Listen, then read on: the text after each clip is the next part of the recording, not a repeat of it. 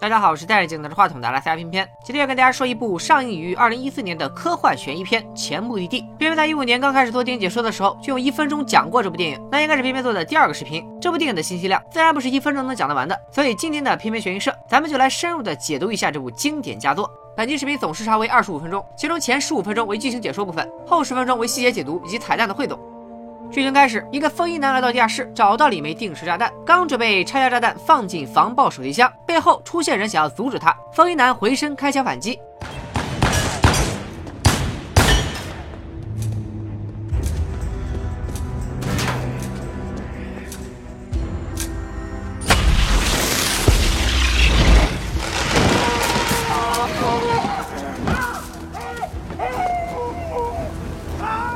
风衣男被强行 cos 成恶灵骑士后，使劲去够远处的手提盒。有人上前把手提盒递给了风衣男，这是不是刚才阻止风衣男的那个人？暂时不得而知。风衣男拿到盒子后，开始按动盒子上的按钮，是不是能完成自救呢？镜头一转，风衣男全身包满绷带得救了，而他其实就是这部电影的男主角小黑。很快有两个人找上了他，给他颁发了奖章，还带来了上级的命令。小黑之前在追捕一个作恶多端的炸弹客，但上级让小黑不用再追查了，只要完成最后的任务就可以退休。经过医生的检查，小黑在爆炸中毁容，声带受损，还得了早期精神病和轻度抑郁。不过小黑很快就整容成功，换了一张脸，出发进行最后的任务。临走前又带上了手提盒，看来这个手提盒可能是个不得了的保命神器。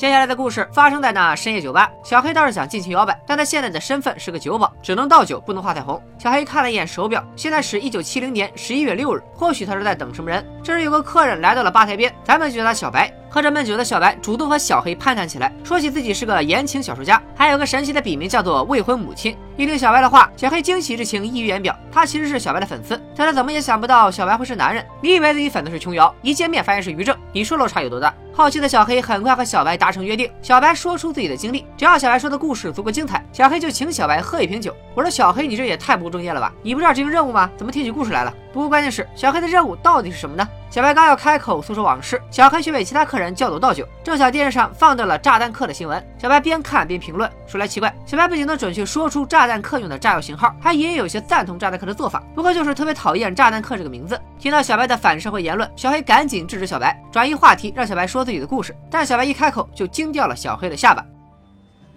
When I was a little girl. What? 小白紧接着提到了克里斯汀·约根森和罗伯塔·考威尔，这俩人其实都是变性人。克里斯汀·约根森是美国第一位性转女性，而罗伯塔·考威尔则是英国历史上第一个变性为女人的男人，还娶了英国第一个变性为男人的女人。小白的意思那是相当明显，他其实就是一个变性人，但他的遭遇远不止变性那么简单。二十五年前，也就是一九四五年的九月十三日，小白被丢弃在孤儿院门口，之后也在孤儿院长大。但那时他还是女儿身。小白渐渐长大，性格孤僻且暴力，过马路因为被教训两句就爆了人家的车灯，成了小伙伴们眼中的怪胎。除了有暴力倾向，小白还是个婴儿时就对天文学很感兴趣。他觉得自己特别聪明，聪明到上课都不用听讲。哎，等等，黑板上的这是啥？这题放中国小学一年级都会吧？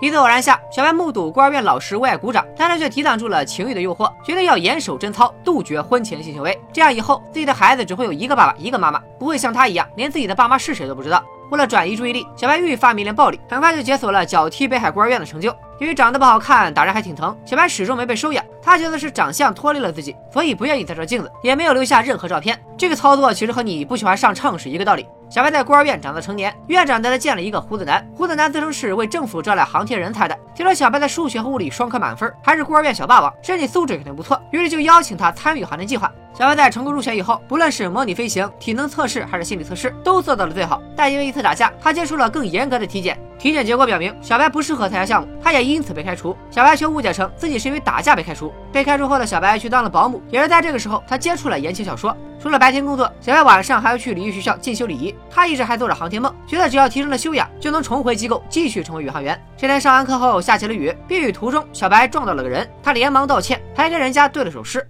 天苍苍，野茫茫，我十分想见赵忠祥。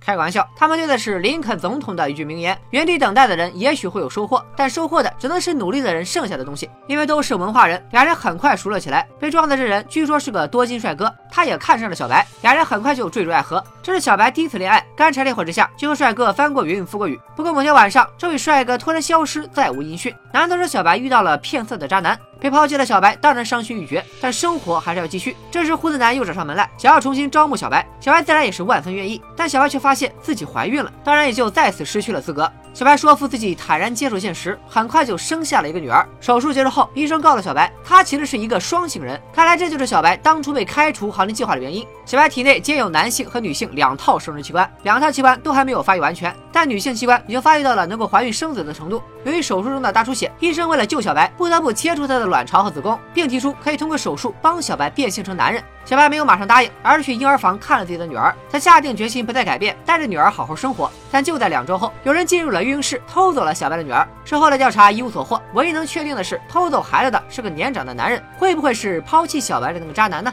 小白想尽办法去寻找女儿，但偷他孩子的人和孩子都像人间蒸发了一样。小白只能接受做变性手术，并学着压低嗓音说话，从此以后作为男人生存下去。嗨，哎 Hi，hey，hi。Nice to meet you. Hi, nice to meet you. Nice to meet you. It's a lovely day. Hi, nice to meet you. It's a lovely day. Never could get it right, though. Hi. My name is Jane. My name is Jane.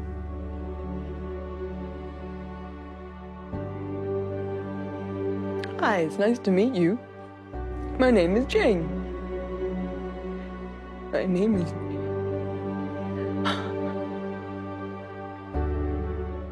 由于小白的男性生殖器官是天生的，之前只是发育不完全，经过多次手术，他如今已经恢复了男性的生育能力。成为男人后，小白当过厨师、速记员，后来成为了情感小说作家。但他始终对毁了自己一生的那个渣男心怀怨恨。小黑因为小白的悲惨经历而动容，他提出要把渣男带到小白面前，小白可以为所欲为，还不用负任何责任，但条件是接替小黑的工作，当然不是现在这个酒保的工作。小白自然觉得小黑在扯淡，可小黑不仅说出了小白现在用的名字，还说出了他在孤儿院时监护人的名字，甚至说自己认识曾经招募过小白的胡子男。小白听从了自己男女混合的第六感，选择相信小黑。小黑带着小白走进地下室，并且拿出了他他那个手提盒。他说这个盒子就是时间机器，机器侧面的三排按钮分别用来调整传送者体重、月份、日期和年份。要我听见啥时间机器不机器的，直接一个大嘴巴子扇他脸上，顺便给他演示一番量子波动速读。但小白还是按照小黑的吩咐握住了时间机器。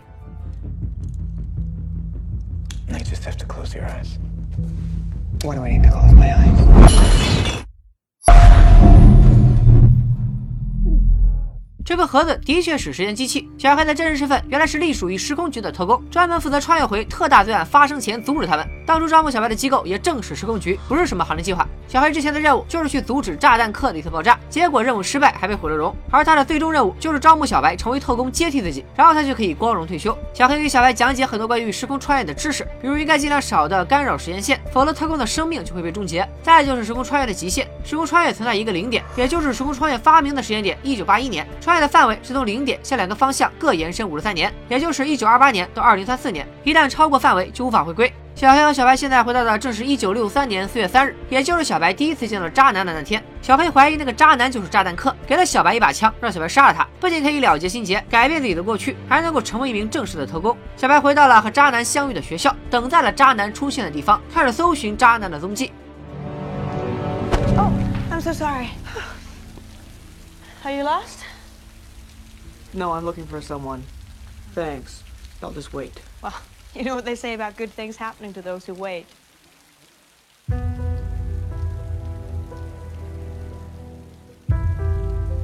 But only the things left behind by those who hustle.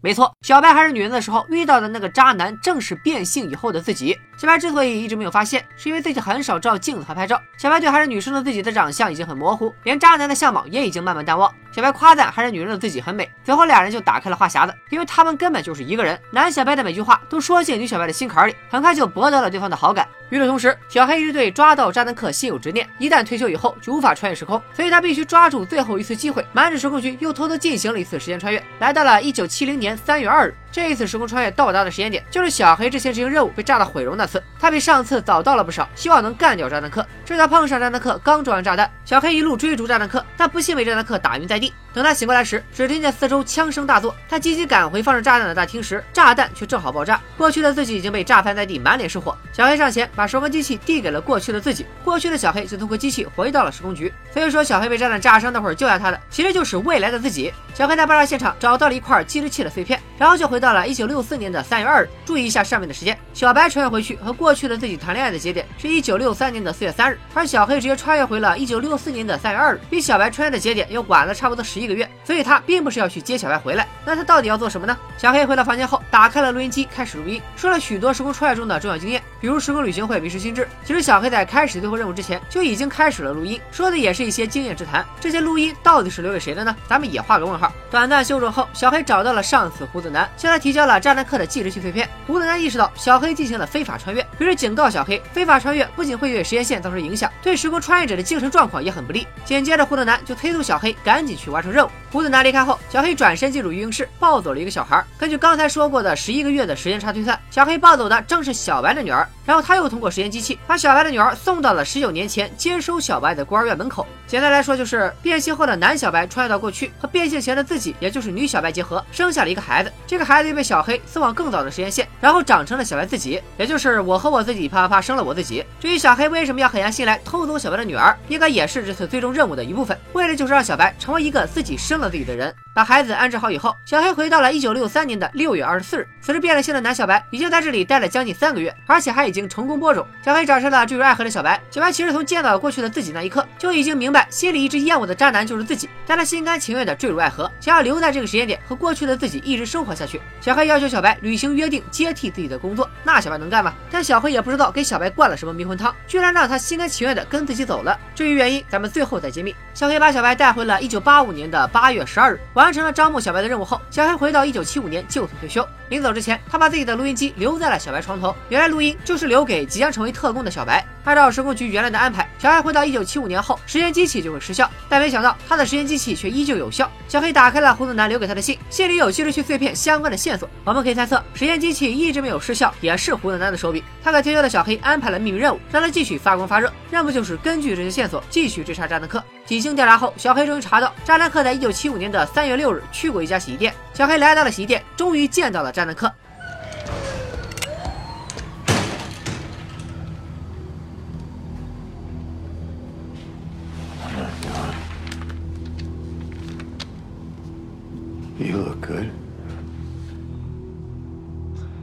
万万没想到，小黑一直在追杀的炸弹客就是未来的自己。炸弹客被小黑拿枪指着后，开始替自己的罪行辩驳，说他通过爆炸救了很多人，比如说赶在军工厂受到恐怖袭击之前，先把那些地方抢先给炸了，避免了恐怖袭击的发生，从而挽救了成千上万条生命。炸弹客说的像模像样，还拿出了报纸佐证。看小黑满脸的不相信，炸弹客接下来的话更让人匪夷所思。Right? I remember that. I do. But when the dust settles, I think you'll you'll see that we did the right thing. I will never become you. If you shoot me, you'll become me. You get it? That's that's how it happens. If you want to break the chain, you have to not kill me. No.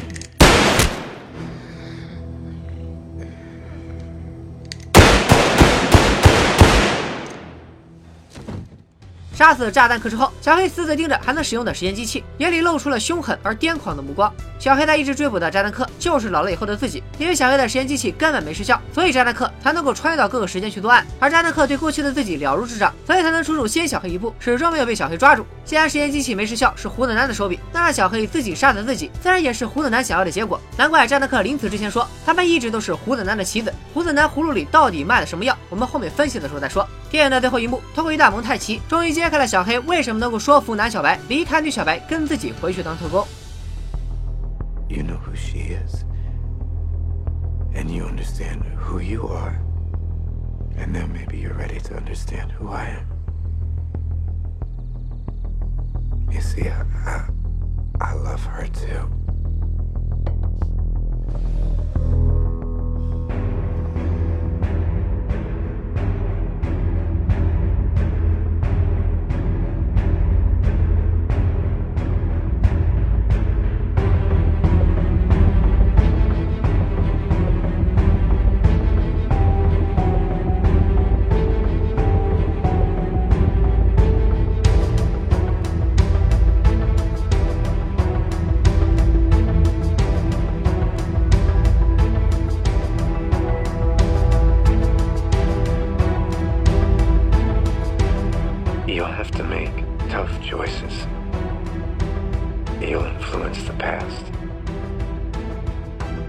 Change our futures? I.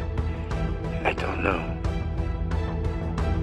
The only thing I know for sure is that you are the best thing that's ever happened to me.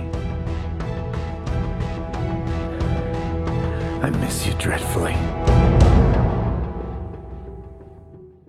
现在开始，咱们重新顺一遍整部电影的剧情。简单形容下，这部电影就是：我杀了我，我生下了我，我偷走了我，我招募了我，我追踪了我，我把自己炸毁容，最后我杀掉了我。电影里的所有人物，包括女小白、男小白，整容前后的小黑和炸弹客，其实都是同一个人在不同时间点的表现。整容后的小黑以及炸弹客，就是中年和老年时的小白，只是因为有了时空穿越，不同时间点的同一个人才发生了交集。为了让大家更好的理解这个过程，我把主角整个的人生轨迹给大家复盘一下。首先，还是婴儿的女小白被孤儿院收养，她在孤儿院一直长到十八岁，并在十八岁那年遇到了一个负心汉。短暂相处后，女小白交出了一血，随后发现意外怀孕，坚持把孩子生了下来，但孩子也被中年小白偷走了。在十九岁的时候，女小白变性为男小白，男小白在二十五岁的时候被中年小白招募成为时空特工，并且回到自己十八岁时拿下了女小白的一血。男小白在施工局工作了七年后，在一次行动中被炸弹客毁容，整容后就变成了中年小白。此时的中年小白应该是三十二岁。中年小白在完成最后招募男小白的任务以后就应该退休了，但他还是擅自行动，杀死了炸弹客。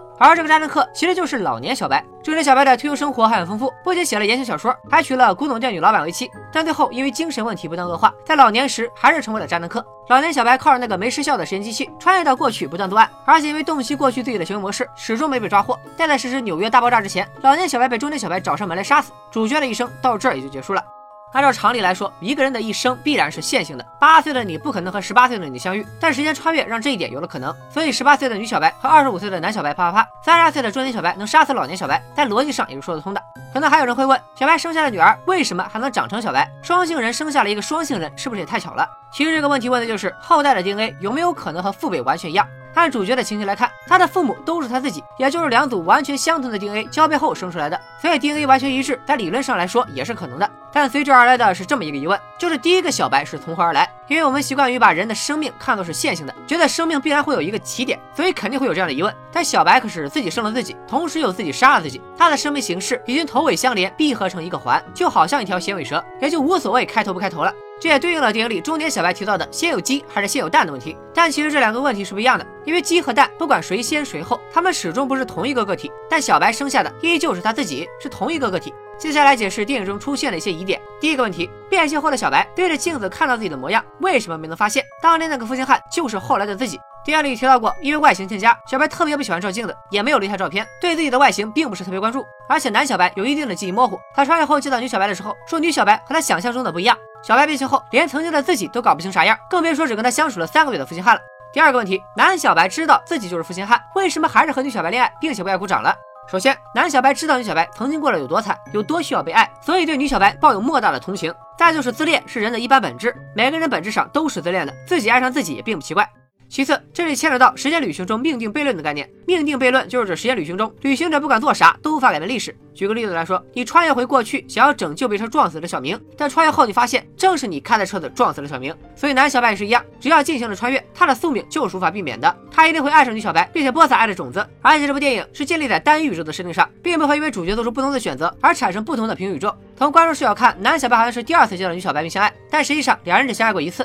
既然说到这里了，咱们也应该唠唠中年小白了。他是整部电影中的关键人物，把男小白送到过去和女小白见面，偷走女小白的孩子送到过去的孤儿院，招募男小白成为时空特工，这些事都是他独立完成的。从后面他留下的录音来看，他这一切都是知情的，知道男女小白都是自己，知道会发生什么。那他为什么还要听从时空局的安排，让悲剧重演呢？小白从十八岁时就渴望进入时空局，二十五岁如愿以偿，又在时空局工作了七年。我们都能看出来，小白对时空局有着特殊的感情，他把这份工作视若珍宝。小白一辈子和社会格格不入，是时空局的工作给小白带来了生命的意义，而且他很清楚的知道历史是既定事实，不会因为他的所作所为而发生变化，所以他明知会让悲剧重演，还是选择了执行。下一个问题，既然历史无法改变，那时空局存在的意义是什么呢？在回答这个问题之前，咱们先来看这一个疑点：老年小白临死前说自己是个好人，阻止了很多灾难，他说的到底是真是假？我认为老年小白说的这些事并没有真正发生过，证据有二。第一，影片开头中年小白房间墙上的简报图片和老年小白出示的一张简报图片是相同的，只不过中年小白那张是发生在一九六零年俄亥俄州的桑拿斯基，而老年小白的却是在一九九一年的德国汉堡。而且老年小白说自己救的人和他拿的简报上也有很大出入。芝加哥化学泄漏报纸上说死了二百五十人，他却说救了三百二十四人。哈德肖兵工厂的劫案报道说死了三百四十八人，他却说救了三千零二十七人，总不可能瞒报了好几千人的死亡吧？所以老年小白的话和简报都很有疑点。而且老年小白的简报有个更大的 bug，我们前面提到了单一宇宙的设定，在这一设定下，如果老年小白真的阻止了这些惨案，未来被改变以后，那根本不会出现相关报道，又何来的报纸呢？哪怕是老年小白在穿越前就保存了报纸，出于时间线的修正，真正的简报还是会消失，因此老年小白的那些简报很有可能是假的。我觉得应该是这样：老年小白拿出假报纸，骗中年小白和自己合作，让中年小白不要杀自己。一旦自己杀死自己的轮回被打破了，时空局对小白这个人的掌控也就不复存在了。其实大家都能看出来，中年小白能找到老年小白是出于时空局的可以引导，比如不仅提供了证据，还故意让小白的时间机器没有失灵。我想时空局对老年小白的来龙去脉是完全知情的，而且故意把中年小白推到炸弹客的那条路上去，这是为什么呢？时空局创立的初衷就是纠正过去发生的重大灾难，但这和前面提到的宿命悖论相抵触，因为按照宿命悖论，过去如果发生了爆炸，就算穿越回去也是没有办法改变的。所以有没有这样一种可能，时空局根本就不是为了阻止爆炸，而是派特工前往各个实验地点，促成一次又一次的爆炸？这种替时空局服役的其实是老年小白，而不是中年小白。安排中年小白去阻止的每一次爆炸，其实都是为了让他老年后知道什么时间、什么地点会发生爆炸，然后再穿越到那里实施爆炸。问题又来了，时空局又不是恐怖组织，为什么要让老年小白投入炸呢？咱们再来开一个脑洞，就像女小白、男小白和老年小白是一个闭环，小白和时空局有可能也是互为因果的。就是因为发明了时间旅行技术，所以老年小白才能穿越到过去犯案。而正是因为老年小白的频频犯案，所以科学家才不断得到经费，在一九八一年时研究出了时空旅行技术，想要阻止他犯案。最后却发现根本无法改变历史，而且这个炸弹客就是时空局的自己人，因此时空局必须要保证中年小白一定会黑化，才能够保证时空局的出现，维护历史的正常运转，形成这个闭环，才是时空局存在的意义。还有网友开了个脑洞，觉得胡子男也是某一阶段的小白。我觉得肯定不是。前面已经盘点过了小白的一生，如果说他人生还有空白的话，那就是他的炸弹客生涯了。但那时的他已经癫狂，和头脑清晰、老谋深算的胡子男显然不是一个人。而且影片最后，炸弹客还有一段话：“We're just puppets. We are Robertson. He set the whole thing up. He played us for fools. He's laying out the dominoes. You know, we're just watching it fall.” 炸弹客提到胡子男操控了一切，可见胡子男和小白并不属于同一个个体，反而是作为时空局的代表与小白产生关联。最后再聊几个好玩的点。首先，中年小白在男小白穿越前唱了一句酒吧里一直放的歌。后来在中年小白完成任务回到酒吧时，这首歌再次出现。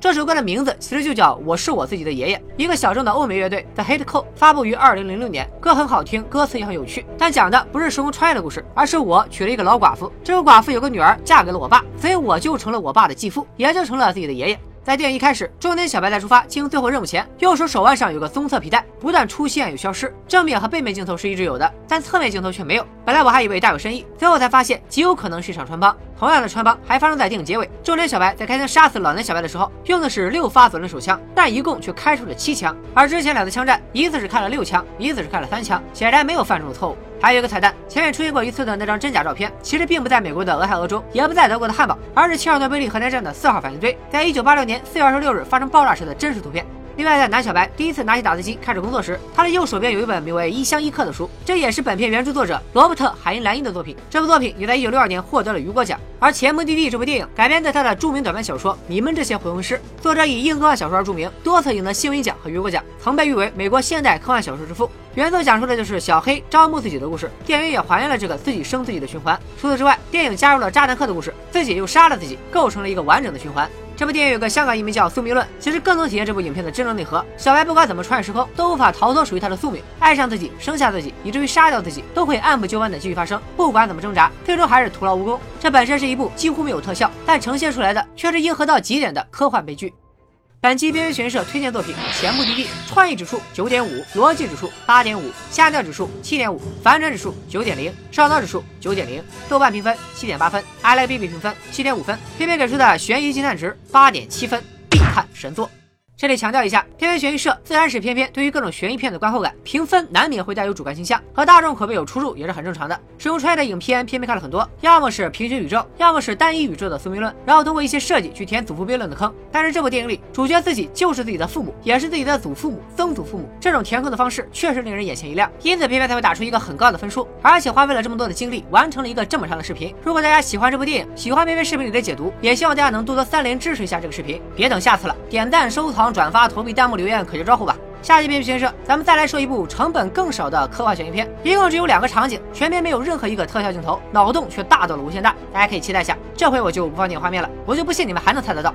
拜了个拜。